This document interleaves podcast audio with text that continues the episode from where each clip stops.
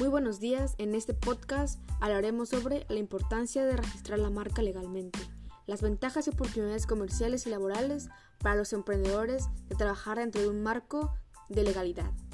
También describiré un ejemplo, en mi caso hablaré sobre la empresa OXO, la cual está regida sobre la marca de FEMSA.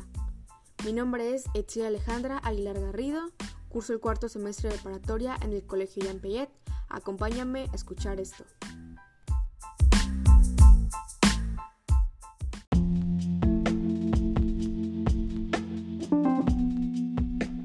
Bueno, empezaremos hablando sobre las ventajas de registrar el logotipo y el nombre de tu empresa bajo tu marca. Bueno, la ventaja más importante cuando registras el nombre de tu empresa es que solo tú puedes hacer uso legal de este. Así evitarás usurpaciones que propongan negatividad a la imagen de tu empresa. Recuerda que la imagen es exclusividad tuya y esta marca te pertenece a ti.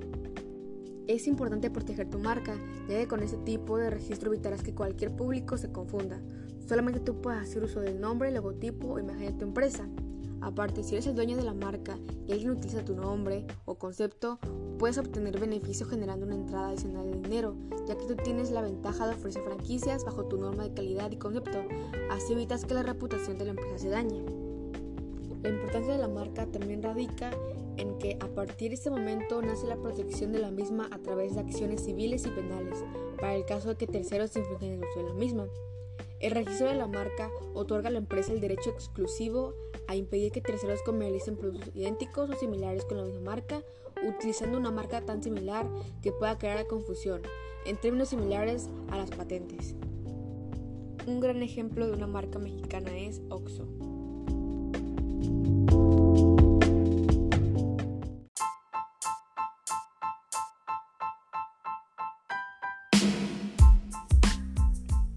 Cadena comercial OXO SADCB es una cadena de tiendas de conveniencia mexicana, propiedad de Defensa, subsidiaria de Defensa, Comercio y Comprensa de varios países. Tiene sede en Monterrey, Nuevo León. También tiene áreas de operaciones en México, Estados Unidos, Colombia, Chile, Perú y Brasil. La cadena se fundó en Monterrey en 1977. Al principio solamente se vendían cervezas. El nombre de OXO viene del símbolo de porcentaje, que era como se anunciaba, y gracias a la gente nació el nombre de OXO. En 2014 entra al mercado la venta de nuevos departamentos como panadería, frutería, carnicería. Actualmente sigue siendo solo un proyecto piloto y aún no se sabe cuándo se volverá a nivel nacional. En México es la tercera cadena con más ventas después de Soriana. En América Latina, OXO es la séptima cadena comercial más grande por ventas. En junio de 2016, FEMSA adquirió la cadena chilena de tiendas de conveniencia Big John. Su competencia directa son las tiendas Extra, 7-Eleven y Circle K en México, o OK Market en Chile y Tambu en Perú.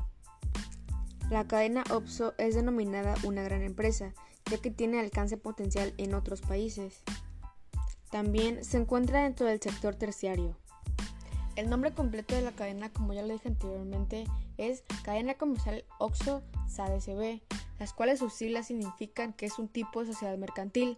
El significado de sus siglas es Sociedad Anónima de Capital Variable, la cual tiene como objetivo definir las características y organización de una empresa. Deben de ser al menos dos accionistas en la empresa. Los accionistas pueden ser personas físicas o morales. Como lo dije anteriormente, FEMSA es dueño de OXO. FEMSA es una empresa que genera valor económico y social por medio de las empresas e instituciones y busca ser el mejor empleador.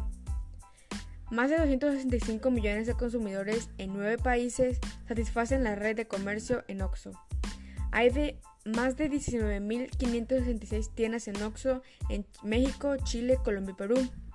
Cuenta con más de 320.000 colaboradores en cada unidad de negocio. También FEMSA cuenta con diferentes empresas o marcas, las cuales son OXO, Coca-Cola, OXO Gas, Farmacias ISA y Solística.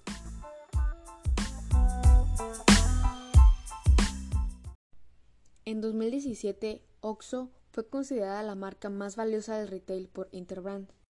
La tienda OXO se ha expandido tanto que ha incorporado gasolinerías y una cuenta saldazo, que es la tarjeta de débito de OXO y Citibanamex, vinculada a una cuenta de ahorro que brinda la oportunidad a más de 10 millones de personas no bancarizadas a tener acceso a un servicio financiero de forma rápida y segura. Aparte, en las tiendas OXO se pueden pagar más de 5.000 servicios, entre ellos luz, agua, teléfono, televisión, predial, multas, tenencias, boletos de autobús, boletos de cine, entre otros. Aparte, la marca OXO cuenta con más de 25 marcas propias. Estas se van de cacahuates, famosos vasos rojos festivos, las botanas de Bits, el aceite comestible La Posada, hasta el más reciente lanzamiento de Vitagua, el agua alcalina, todo con la finalidad de ofrecer los mejores productos a mejor calidad y con un precio accesible. Actualmente hay más de 17.400 tiendas en México, 79 en Chile y 80 en Colombia. Oxo fue la primera cadena de tiendas de formato pequeño que a lo largo de 30 años de experiencia ha logrado satisfacer las necesidades cotidianas de los clientes, con establecimientos en la República Mexicana y Colombia, entre más de nueve países. Oxo nació como una pequeña tienda y ahora se encuentra en más de nueve países y se considera como sector terciario. El logo de Oxo es Come más por menos, el cual atribuye a sus más de mil promociones que existen en ella día a día. ¿Qué es una empresa?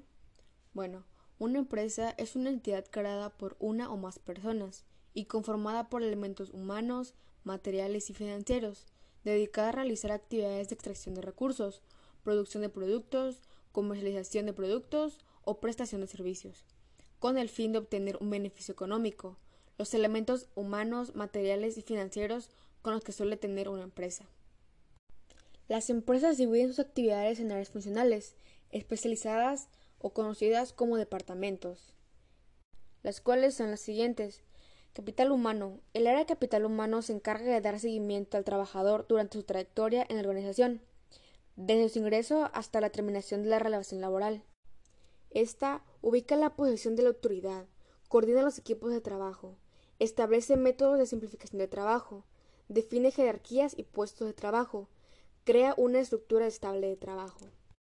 La segunda es el área de finanzas. Esta se encarga de controlar los recursos económicos de la empresa mediante la gestión del manejo eficiente de los recursos, realizando negociaciones para asegurar un flujo constante de fondos a la organización. El tercero es ventas y mercadotecnia. Esta área funcional de ventas y mercadotecnia tiene la responsabilidad de motivar a los consumidores para adquirir los productos o servicios de la empresa, aplicando estrategias de comercialización y mercado. Estas son las siguientes. La búsqueda de información para identificar al tipo de cliente. Abordar al cliente en un ambiente cordial y tranquilo. Ofrecer las distintas alternativas cercanas a sus necesidades. La siguiente, el área de producción y compras. Esta área se compone del personal y espacio físico en el que se transforman las materias primas. Estas se complementan con la aportación de la mano de obra. Y la última, sistemas de información empresarial. Con el incremento de las operaciones mercantiles se genera gran cantidad de información, los cuales son difíciles de controlar, pero son valiosos para el conocimiento de la empresa. El área de sistemas de información empresarial tiene como responsabilidad asegurar el uso, desarrollo y administración adecuado de la infraestructura tecnológica de la empresa. En conclusión, quiero hablar sobre todas las empresas pequeñas, medianas o grandes que hay en todo el país Todas son de suma importancia porque cada una maneja un papel importante en la sociedad. Todas estas brindan un apoyo comercial nacional e internacional, empezando con las pequeñas empresas que brindan un apoyo comercial a las zonas o comunidades donde se encuentran, y hablando de las grandes empresas, las cuales brindan apoyo a todo el país y se exportan en diferentes partes del mundo.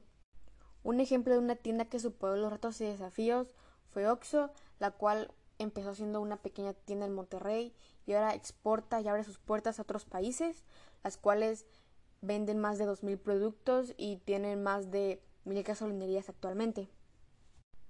Hay muchas empresas mexicanas que aún no, no se dan a conocer porque todavía tienen retos y desafíos por superar.